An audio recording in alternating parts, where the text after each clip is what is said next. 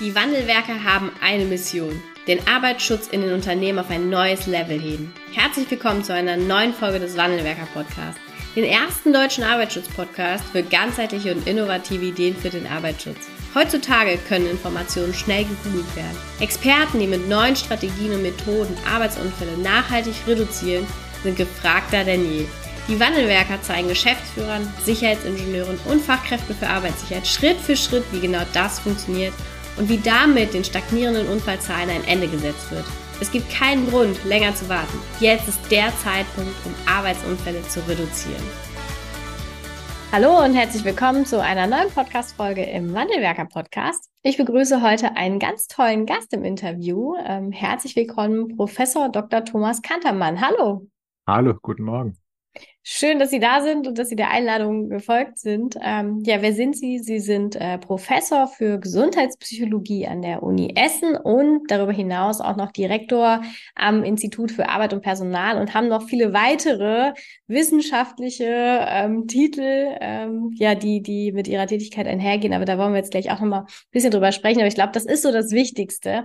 Und wir wollen uns heute über das Thema ähm, Licht und ähm, auch so ein Stück weit, äh, wie reagieren wir auf Licht, wie sind wir eigentlich vom Tageslicht beeinflusst, welche Möglichkeiten haben wir vielleicht auch im Sinne von Arbeit und Schichtarbeit und was dann natürlich alles für äh, Kontexte und Merkmale auch reinführen, ähm, ja, wie das eigentlich aussieht und was da eben auch Erkenntnisse aus Ihrer Sicht sind. Erstmal freue ich mich, dass Sie da sind. Vielen, vielen Dank. Und vielleicht können Sie einmal so ein bisschen ausholen, wie sind Sie eigentlich zu diesem Thema gekommen? Oft die eigene Leidensgeschichte, ist es bei Ihnen auch so oder wie sind Sie zum Thema gekommen? Ich bin, ja, wie bin ich zu dem Thema gekommen? Wenn ich ein bisschen ausholen darf. Also ich bin von Haus aus Biologe und habe dann nach dem Biologie und habe auch ein bisschen Psychologie gemacht, ähm, habe ich in äh, Rostock angefangen, in der Anatomie zu arbeiten und mich mit der Gehirnentwicklung zu beschäftigen. Da ging es um äh, emotionale äh, Verarbeitungsprozesse und äh, dann bin ich äh, ja durch mehrere Umwege, wenn man so will, im, im Leben dann ähm, an den Lehrstuhl von Professor Rönneberg gekommen in München. Mhm. Und da ging es um Gesundheit bei Schichtarbeitern. Und das passte irgendwie, es hatte was mit Verhalten zu tun, es hatte etwas mit Menschen zu tun. Das war dann nicht mehr so ähm, äh, mit Zellkulturen, wie wir das in Rostock gemacht haben. Das, das lag mir irgendwie mehr. Und dann bin ich dort rein in ein Gebiet der Chronobiologie, also der Biologie der Rhythmen, ähm, was zu der Zeit, das war ja 2004, 2005, äh, noch bekannt war, aber noch nicht so bekannt war wie heute. Also es war noch, es war noch ein bisschen mehr eine Nische. Und äh, war mir auch durch, trotz meines Biologiestudiums gar nicht so ähm, bekannt. Heute ist das anders. Heute ist das, ist das wesentlich mehr in den, in den Lehrplänen drin. Und ähm, dann bin ich da reingekommen ähm, zu einem Zeitpunkt, wo das Gebiet der Chronobiologie gewissermaßen explodierte. Also wo ganz mhm. viele neue Erkenntnisse kamen und ganz tolle Projekte liefen. Das war ähm, ein ganz glücklicher Zustand, dass ich damals in dieses Gebiet reinkam und ganz viele tolle Menschen kennenlernen durfte, äh, international.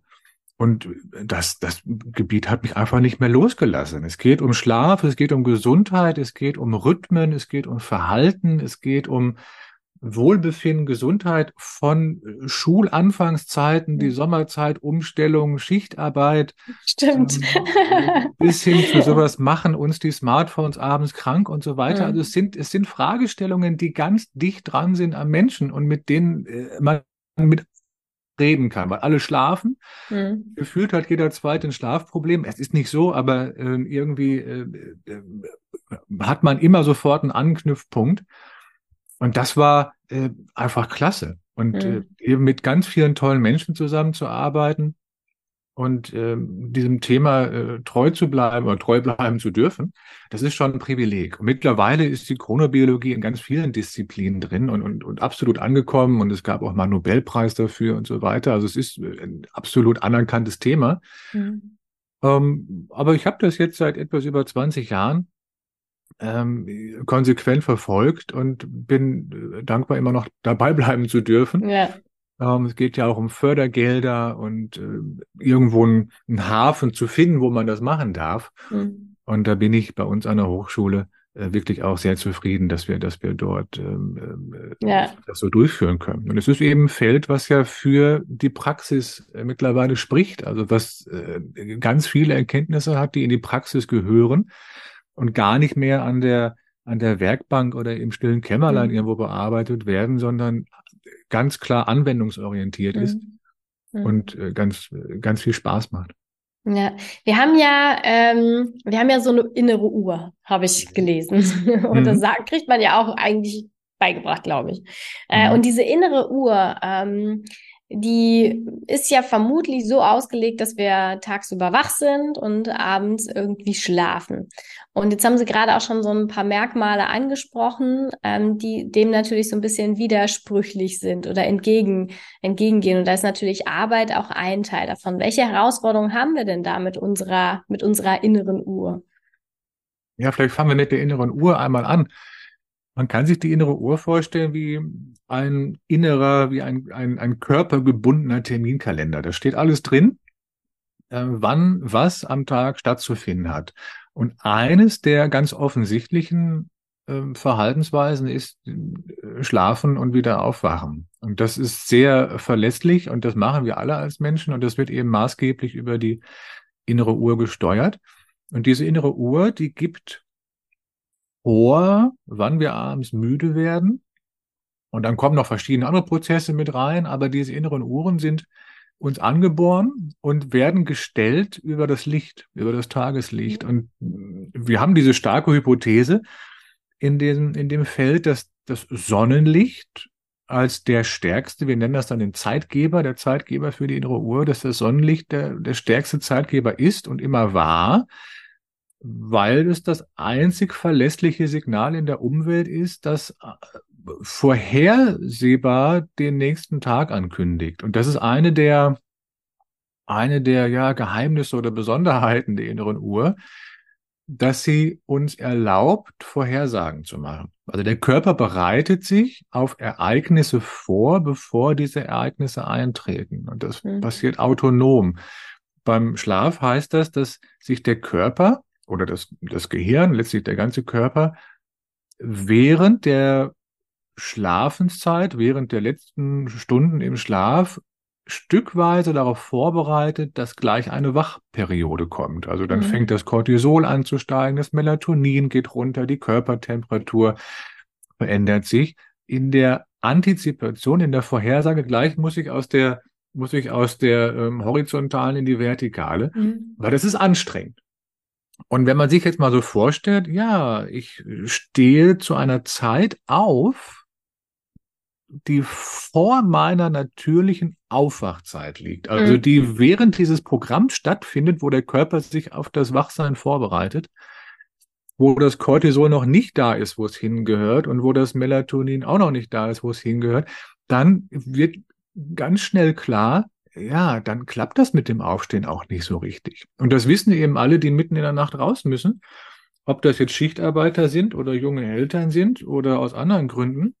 Wenn wir zu Zeiten aufstehen, die nicht unserer Biologie entsprechen, dann ist das Aufstehen schwieriger, mühsam und immer verbunden mit äh, erhöhter Müdigkeit und Aufmerksamkeitsproblemen und Leistungseinbußen.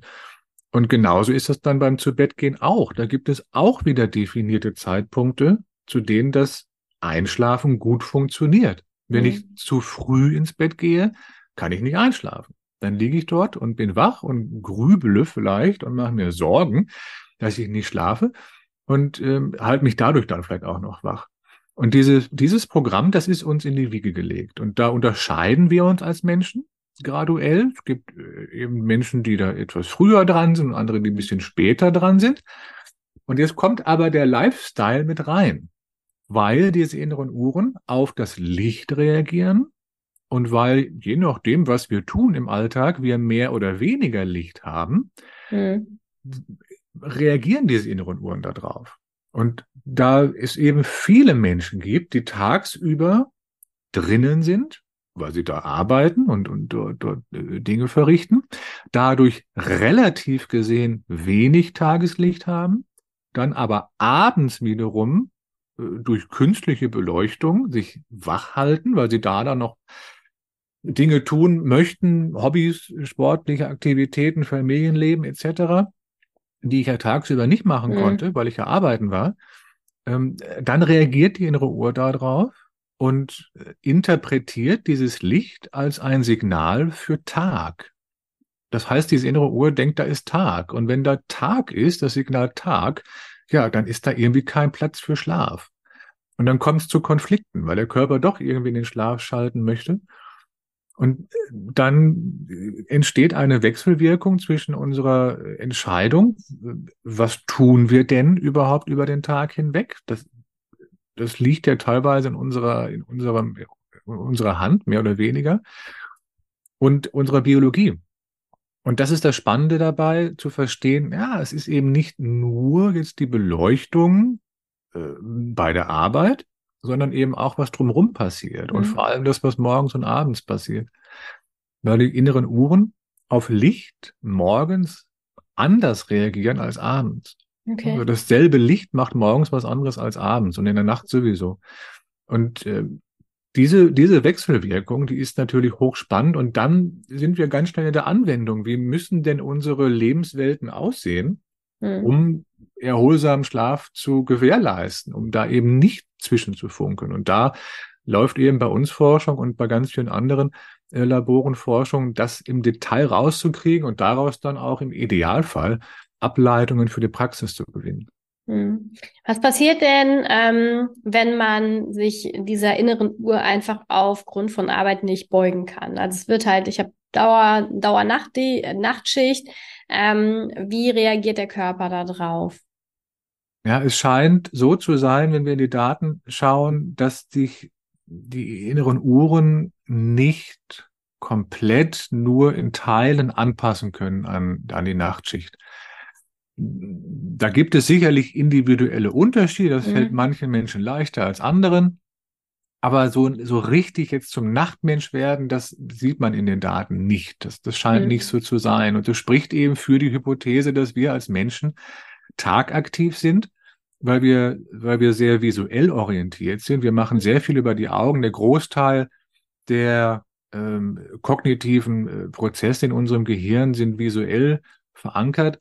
Und wir brauchen das Visuelle, um uns zu orientieren, um Nahrung zu finden, etc. Das ist Millionen von Jahren so eingeschleift. Also schon bevor es Menschen mhm. gab, ja. Millionen von Jahren.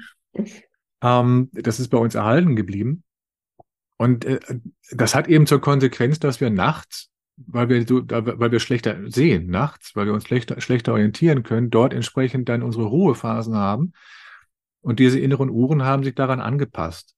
Mhm. Und äh, das lässt sich nicht so einfach umstülpen. Also das funktioniert nicht. Das ist mit, mit hohem Aufwand äh, in Teilen möglich, aber nicht konsequent. Und dann sieht man, wenn Menschen das konsequent machen, also wenn sie eben regelmäßig nachts arbeiten und das über Jahre hinweg, dann sehen wir in, in den Daten, also große epidemiologische Untersuchungen in vielen, vielen Menschen und äh, das ist auch egal, ob die jetzt in, in Australien, in, in Amerika oder in Europa gemacht sind, die Untersuchungen. Das ist immer das gleiche Bild, dass wir sehen, das, was als erstes auftritt, sind die Schlafprobleme, mhm. dass die, dass die, dass die, die, die, die Menschen Probleme haben, tagsüber vor allem zu schlafen, dass sie auch ähm, chronische Schlafprobleme entwickeln können, dass sie auch dann, wenn sie keine Nachtschichten machen, auch in den Nächten nicht mehr richtig schlafen können. Mhm und das geht immer einher oder schnell einher mit Gemütsstörungen, also auch depressiven Verstörungen,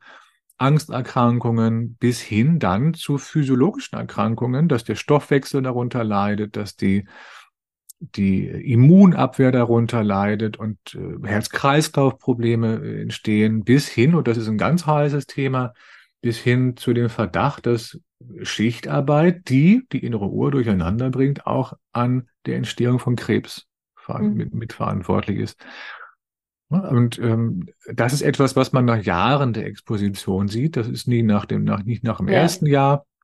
Aber das sind die, das ist immer das gleiche Bild. Und es gibt keine, das ist vielleicht dabei wichtig zu verstehen, es gibt keine spezifische Erkrankungen, die mhm. durch diese Rhythmusstörungen verursacht werden. Es gibt keine spezifische Erkrankung, die wir nur bei Schichtarbeitern sehen, sondern es sind ganz ähm, herkömmliche Volkskrankheiten, die man, die man dort sehen kann, die aber Jahre früher auftreten, mhm. in, in, erhöhter Zahl. Okay. Ja, und, also wie so ein ähm, Katalysator. Ja, genau, wie so ein Beschleuniger. Ja. Also man kann, man kann fast, man kann so, so, so, so in Anführungsstrichen sagen, dass Schichtarbeit zu früherem oder schnellerem Altern führt. Also es sind, mhm. ne, wenn man sagt, das sind eigentlich Alterserkrankungen, die früher auftreten, ja, dann, mhm. dann kann es sein, dass wir dadurch schneller altern. Ja. Und das will man natürlich vermeiden. Das heißt, man versucht Wege zu finden, wie man trotz äh, Notwendigkeit für Schichtarbeit, und wir können ja nicht ohne Schichtarbeit in vielen Bereichen, in manchen ja. kann man es diskutieren, aber in vielen Bereichen geht es nicht ohne. Da muss man eben den Menschen helfen, dass sie dort äh, möglichst gesund durchkommen. Hm. Und ähm, jetzt haben Sie schon gesagt, wir in, in manchen Bereichen geht's nicht ohne Schichtarbeit. Ne? Alles, was eben auch äh, Gesundheitsberufe sind, aber natürlich auch Berufe im Bereich der Polizei. Ne? Die gehen, die können wir ja. Polizei und Krankenhaus nicht dicht machen nach. Ähm, was können Arbeitgeber und natürlich dann auch aus Arbeitsschutzsicht dazu beigetragen werden, dass dieser Prozess ähm, naja, weniger vielleicht dann auch auf die Gesundheit der Mitarbeiter schlägt. Hm. Eine Möglichkeit zur ja, Gestaltung gesunder Schichtarbeit, und es ist schon ein Paradox in sich, diese, ne, ähm, also ne, eigentlich würde man sagen, man muss die Schichtarbeit abschaffen. Jetzt können wir das in vielen Fällen nicht. Da muss man schauen, dass man die Exposition, also die Häufigkeit einfach runterfährt. Die Empfehlungen sind ganz klar, nicht mehr als drei Nachtschichten hintereinander. Mhm. Die, die Dauernachtschicht wird nicht empfohlen. Mhm.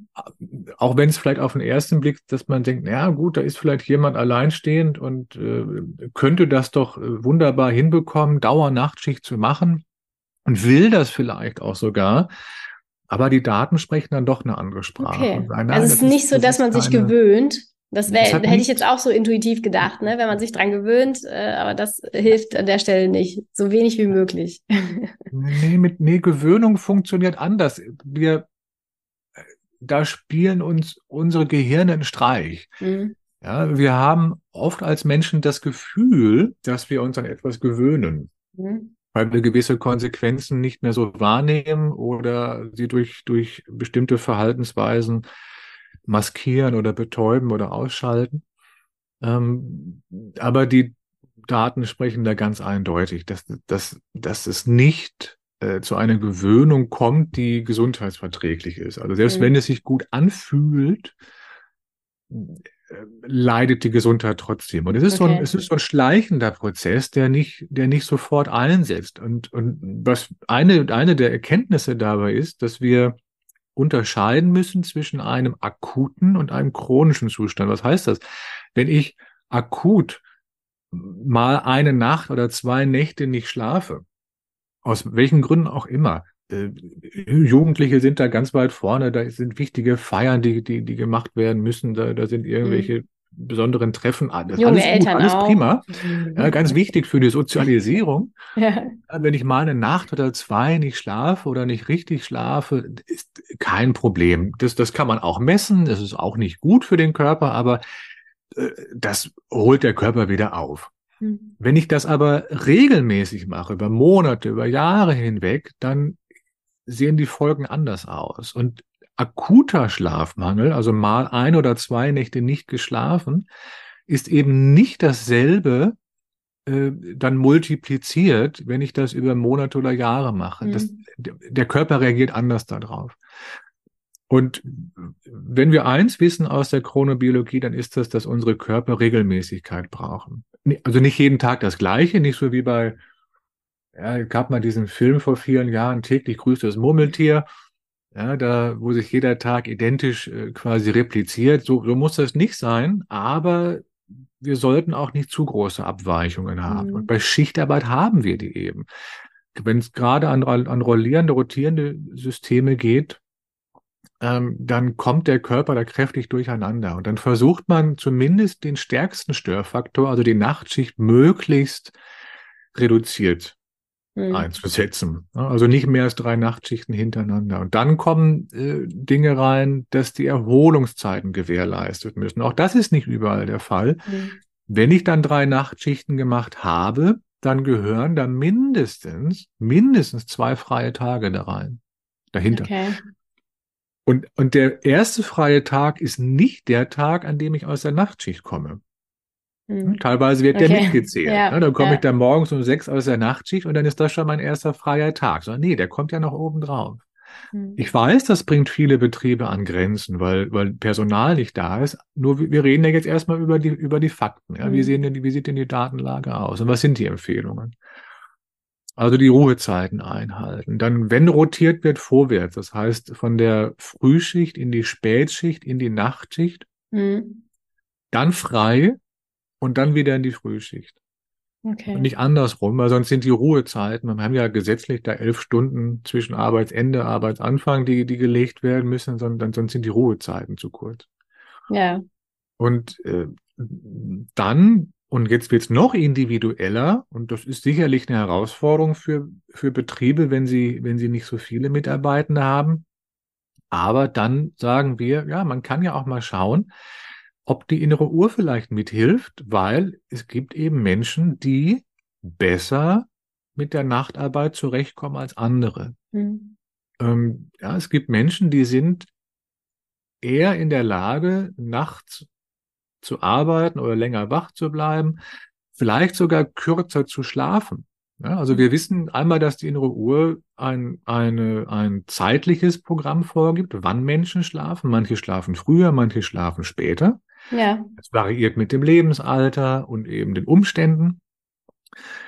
Ähm, und dann gibt es darauf aber auch nochmal darunter quasi gelegt, oder da drauf, je nachdem, wie man will, die Schlafdauer, die sich auch nochmal unterscheidet. Und das mhm. hat jetzt nichts mit dem, mit dem äh, Früh- oder Spätschlafen zu tun. Das ist, das ist nochmal ein anderes Programm. Also ich kann sehr früh meine Schlafperiode äh, haben und Kurzschläfer sein oder Langschläfer sein. Genauso wie wenn ich, wenn ich mhm. später, wenn ich später dran bin. Ähm, das wird oft durcheinander geworfen. Das sind aber zwei Paar Schuhe. Und wenn ich zu jemandem gehöre, der gut lange wach bleiben kann und nicht so viel Schlaf braucht, der vielleicht mit sechs Stunden auskommt, dann kann das gut funktionieren, dass ich, dass ich in der Nacht arbeiten kann. Dann muss ich aber, und das ist ein großes Aber, ich muss auch dafür sorgen, trotzdem dafür sorgen, dass, wenn ich dann schlafe, dass ich erholsam schlafen kann. Mhm.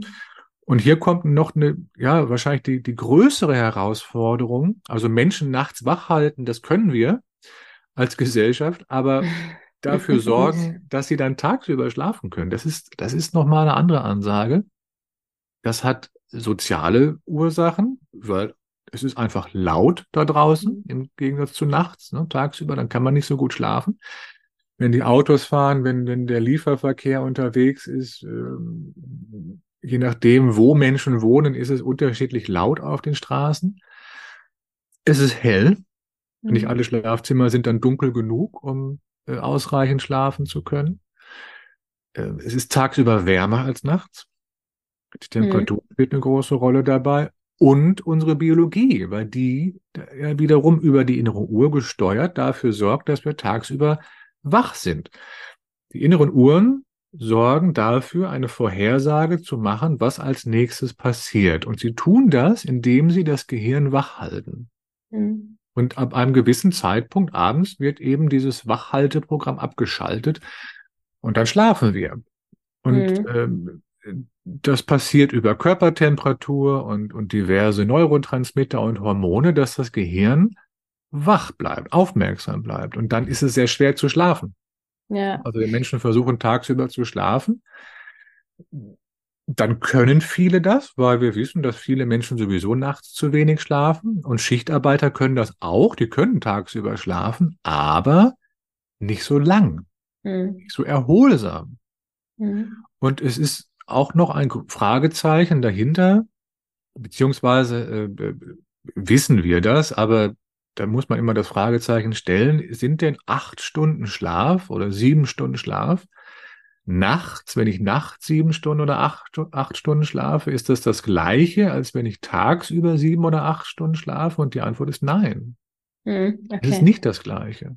Ja, weil, weil ganz andere Programme ablaufen im Körper, äh, die, die nachts stattfinden, die tagsüber einfach nicht stattfinden. Also Hm. nur zu sagen, ja, ich schlafe dann ja tagsüber, ähm, hilft eine ganze Menge, ist aber nicht die, nicht die, äh, ist quasi nicht eins zu eins die Lösung, um, Ja. um Nachtschicht abzufangen.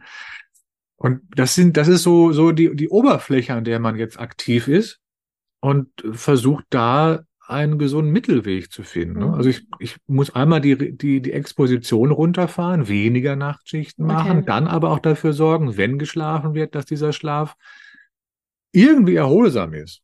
Und Hm. das ist mitnichten trivial. Ja, was ähm, können Sie vielleicht noch mal so ein bisschen was auch zur Gestaltung der Nachtschicht äh, Schicht, ähm, bezogen vielleicht auch auf Licht und andere Faktoren sagen? Also was können wir denn vielleicht auch als als Arbeitsschützer noch dazu beitragen, dass so eine Nachtschicht irgendwie erträglich wird? Mhm. Also da haben wir sicherlich ja, Ja. vermutlich auch Einflussfaktoren. Ne? Äh, ja, definitiv. Und da läuft auch noch ganz viel Forschung, um herauszufinden, bleiben wir bei, bei dem Licht, wie muss das Licht denn gestaltet sein, damit nach der Nachtschicht Hm. ausreichend geschlafen werden kann, dass die innere Uhr nicht Mhm. zu stark durcheinander gerät, dass ich aber auch während der Nachtschicht nicht zu müde werde, auch da wach bleibe, aufmerksam bleibe und wir haben immer einen Kompromiss ähm, mit dem visuellen System, weil ich muss die Beleuchtung ja zumindest so gestalten, dass ich sehe, was ich tue. Hm. Und da unterscheiden sich die Arbeitsplätze sicherlich. Wenn ich mit Menschen arbeite oder wenn ich im Sicherheitsbereich arbeite, wenn ich mit elektrischen Geräten, mit Maschinen arbeite, wenn ich Feinarbeiten machen äh, muss, wenn ich mit irgendwelchen kleinen, wie auch immer gearteten kleinen Teilen arbeite, da muss die Beleuchtung äh, ausreichend sein, damit Hm. ich meine Arbeit gut machen kann. Und das ist immer ein Kompromiss, dann zu sagen, naja, es darf aber nicht wiederum zu hell sein, damit es die innere Uhr nicht durcheinander bringt. Und dann wissen wir, ja, Moment, hell ist das eine, dann kommt aber die Lichtfarbe noch mit rein. Die spektrale Verteilung, da wissen wir zum Beispiel, dass das blaue Licht, also das, was wir als blaues Licht wahrnehmen, besonders relevant ist. Und wenn man dieses Licht rausfiltert, dann kann man der inneren Uhr einen Gefallen tun, dann Hm. ist die Wirkung von dem Licht nicht mehr ganz so extrem. Ah, okay. Ja, ähm, muss man aber wieder gucken, naja, nicht, dass ich jetzt das visuelle System dadurch beeinflusse, weil mir irgendwelche Farben fehlen und ich jetzt irgendwelche Farbdiskriminierung nicht mehr machen kann. Ja, das ist Mhm. für alle, die so Elektriker oder so, ist das ein Problem, wenn sie dann Mhm. irgendwelche Farben nicht mehr auseinanderhalten können. Ähm, aber das, das funktioniert. Also weniger, weniger Blauanteile in der Nacht, bis gar keine Blauanteile. Und jetzt gibt es verschiedene Ansätze, je nachdem, was möchte ich erreichen. Möchte ich erreichen, dass Menschen nach der Nachtschicht gut schlafen können, dann wäre eine Mhm. Möglichkeit, zu Beginn der Nachtschicht das, die Lichtintensität hochzufahren, um Wachheit zu erzeugen und den Körper so ein bisschen in die Nacht reinzuschieben. Dann aber in der zweiten Nachtschichthälfte runterfahren mit dem Licht, Hm. dimmen, damit dann der Übergang in den Tagschlaf möglichst gewährleistet ist. Das ist ein ja. Ansatz. Ja. Wenn ich, wenn ich Menschen anpassen möchte an die Nachtschicht, an mehrere Nachtschichte, Nachtschichten hintereinander, ja, dann brauche ich mehr Licht in der Nacht. Dann muss ich das länger, länger fahren.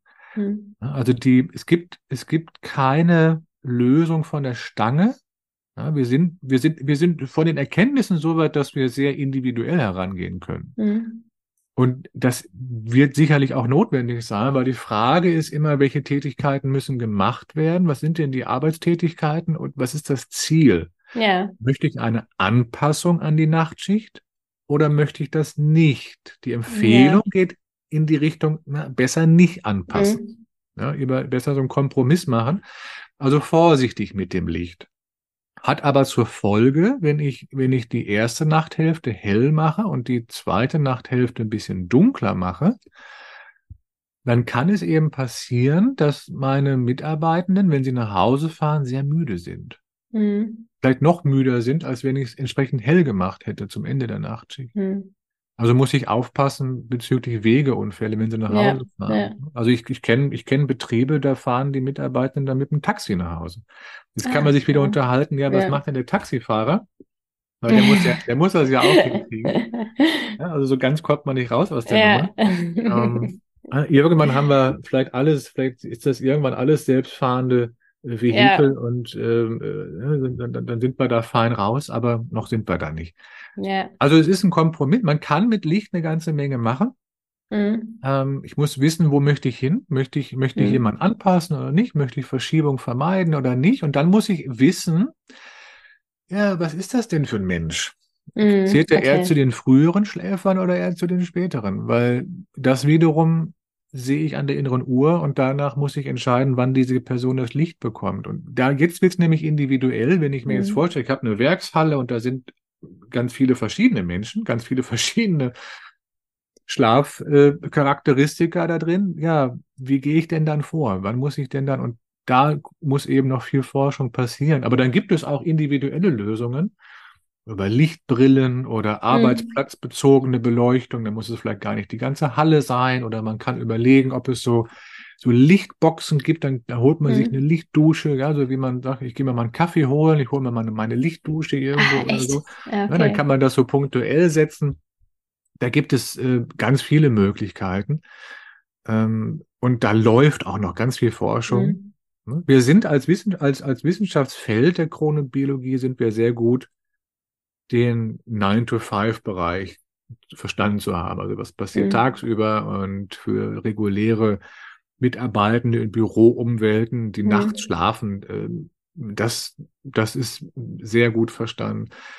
Schichtarbeit ist weniger, ja, ich will nicht sagen weniger gut verstanden, aber es ist immer noch eine harte Nuss, weil es so viele unterschiedliche Schichtarbeitsarten und Systeme da draußen gibt, ähm, wo man eben sehr genau hinschauen muss, was ist die Tätigkeit, wie ist das Arbeitsumfeld, ähm, was kann man überhaupt machen? Sind, sit- sitzen die Menschen an Arbeitsplätzen oder laufen die rum? Verlassen die die Mhm. Ja, Gebäude? Sind die irgendwo da draußen in, in der Welt unterwegs? Ja, die Rettungsdienste oder so? Und äh, da, da kann man keine Lösung von, von der Stange äh, anbieten. Vom Grundprinzip her ja, in der Umsetzung ähm, Mhm. äh, dann, dann oftmals, oftmals nicht. Und nochmal der Hinweis, es hört bei der Arbeit nicht auf. Es kommt Ja. dann auch darauf an, wie ist die Licht, ähm, dass die, die, die Lichtexposition drumherum. Was machen Menschen Mhm. denn drumherum? Und ähm, ich muss dann auch zu Hause äh, äh, dafür sorgen, dass ich meine Lichtexposition so gestalte, dass ich dann entsprechend schlafen kann, um ja dann wiederum auch möglichst ausgeschlafen wieder in der nächsten Schicht äh, zu erscheinen. Ja. Ja, Und diese Verantwortung, das ist, ähm, das ist etwas, was zu Beginn jedes Projektes klar kommuniziert werden muss, was wir aus Arbeiten mit Berufsgenossenschaften, Versicherungsträgern etc. äh, immer wieder auch betonen, was ganz klar vermittelt werden muss, ist die, ist, ist die, ähm, ja, nicht, nicht Haftung, aber zumindest die Mitverantwortung Mhm. des Arbeits, ja, de, desjenigen, der den Arbeitsplatz zur Verfügung stellt Ja. und gestaltet, ja, die Verantwortung, wie der Schlaf aussieht, der Person außerhalb der Arbeitszeit und natürlich auch des Individuums, des einzelnen Mitarbeitenden zu Hause. Ähm, äh, wie ist die Gestaltung dort, wiederum meinen Schlaf zu, zu, zu gestalten, um dann wiederum fit bei der Arbeit zu sein? Ja. Also Ja. diese Erkenntnis, die Beleuchtung bei der Arbeit hat einen Einfluss, wie ich schlafe. Mhm. Die Beleuchtung bei der Mhm, Arbeit hat einen ja. Einfluss darauf, wie ich schlafe. Das ist, das ist eine Verantwortung an den Arbeitgeber. Ja. Und äh, wenn, wenn das nicht adäquat geregelt ist, dann ist die, dann ist der Schlaf gestört. Und wenn der Schlaf gestört ist, dann ist irgendwann die Gesundheit gestört und die Leistungsfähigkeit gestört. Ja. Also die Verantwortung liegt dann nicht alleine bei der, bei der Person zu Hause. Ja. Auch aber nicht alleine. Und das Ja. ist, das ist etwas, was den Arbeitsschutz ähm, jetzt bezüglich der Chronobiologie oder der Licht Gestaltung unterscheidet von anderen Bereichen des mhm. Arbeitsschutzes, die, die sich wesentlich besser abgrenzen lassen mhm, das stimmt. Hm? Ja, das stimmt. Ja, das ist ein ganz wichtiger Punkt. Das ist in allen anderen Bereichen deutlich, deutlich anders, ne, wenn es ja. um die Exposition geht, ja. ja. Ja, vielen, vielen Dank. Ich glaube, da waren äh, sehr, sehr viele Impulse drin und vor allen Dingen auch sowohl für jeden Einzelnen. Ne? Ich selber äh, schon jetzt viele, viele Jahre her auch mal in der mhm. Aushilfe ein paar Nachtschichten gearbeitet und auch regelmäßig dort, aber auch lange, lange her und auch in einer Phase, wo ich noch sehr jung war, wo das, glaube ich, mhm. auch deutlich besser wegsteckbar ist. Aber wir haben ja. halt das Thema der Nachtschicht. Ne? Und ich glaube, ja. für uns als Arbeitsschützer auch nochmal ein ganz wichtiger Punkt, da ein Auge mit drauf zu halten. Und was ich jetzt besonders schön finde, was Sie gesagt haben, ist, dass wir eben auch über die Gestaltung von Bedingungen, wie zum Beispiel das Licht, einen großen Einfluss darauf haben, wie gut kommt jemand am Ende des Tages mit zurecht. Und auch nochmal ein ganz wichtiger Punkt, fand ich immer mal auch drauf zu schauen und zu prüfen, brauchen wir Nachtschicht? Brauchen wir die wirklich oder lässt sich das vielleicht auch in, in anderer Art und Weise gestalten? Mhm. Ja. ja, vielen, vielen Dank. Ähm, ich wünsche Ihnen weiterhin viel äh, Erfolg bei Forschung und vor allen Dingen auch, ähm, das hatten Sie so schön gesagt, bei Forschung, die, die anwendbar ist ne, für Berufsgenossenschaften, Unternehmer und den Arbeitsschutz. Und äh, ja, freue mich, wenn wir uns vielleicht das nächste Mal oder noch ein weiteres Mal im Podcast sehen zu einem äh, weiteren Thema oder zu weiteren Erkenntnissen. Dankeschön. Sehr gerne, Frau Ganske. War mir ein Vergnügen. Danke für die Plattform und einen lieben Gruß an alle da draußen. Äh, passen Sie auf sich auf. Und da kommen noch ganz viele Erkenntnisse und mehr. Ähm, es lohnt sich, über das Thema nachzudenken. Zeit und die Chronobiologie. Dankeschön. Dankeschön. Vielen Dank, dass du heute wieder dabei warst. Wenn dir gefallen hat, was du heute gehört hast, dann war das nur die Kostprobe. Willst du wissen, ob du für eine Zusammenarbeit geeignet bist? Dann gehe jetzt auf www.wandelwerker.com-termin und buche dir einen Termin. In diesem 45-minütigen Beratungsgespräch wird eine Strategie für dich erstellt. Du erfährst, in welchen Schritten du an der Einstellung der Menschen im Unternehmen arbeitest, sichere Gewohnheiten schaffst und somit die Arbeitsunfälle nachhaltig reduzierst. Vergiss eine Sache bitte nicht. Wenn seit Jahren die Unfallzahlen bei dir stagnieren, dann verbessert sich der Zustand nicht von alleine. Du brauchst einen Berater, der dir zeigt, welche Schritte du befolgen sollst und welche lieber nicht. Wir haben Geschäftsführern, Sicherheitsingenieuren und Fachkräften für Arbeitssicherheit in Deutschland, Österreich und der Schweiz dabei geholfen, die Sicherheitskultur in deren Unternehmen und bei deren Kunden zu verbessern. Als Kooperationspartner des Verbandes für Sicherheit, Gesundheit und Umweltschutz bei der Arbeit liegt es uns am Herzen, dir das notwendige Handwerkszeug auf dem Weg zur Vision Zero zu zeigen und bei der Umsetzung zu unterstützen. Wenn du wissen willst, ob du für eine Zusammenarbeit geeignet bist, dann sichere dir jetzt unter www.wandelwerker.com-termin deinen persönlichen Termin.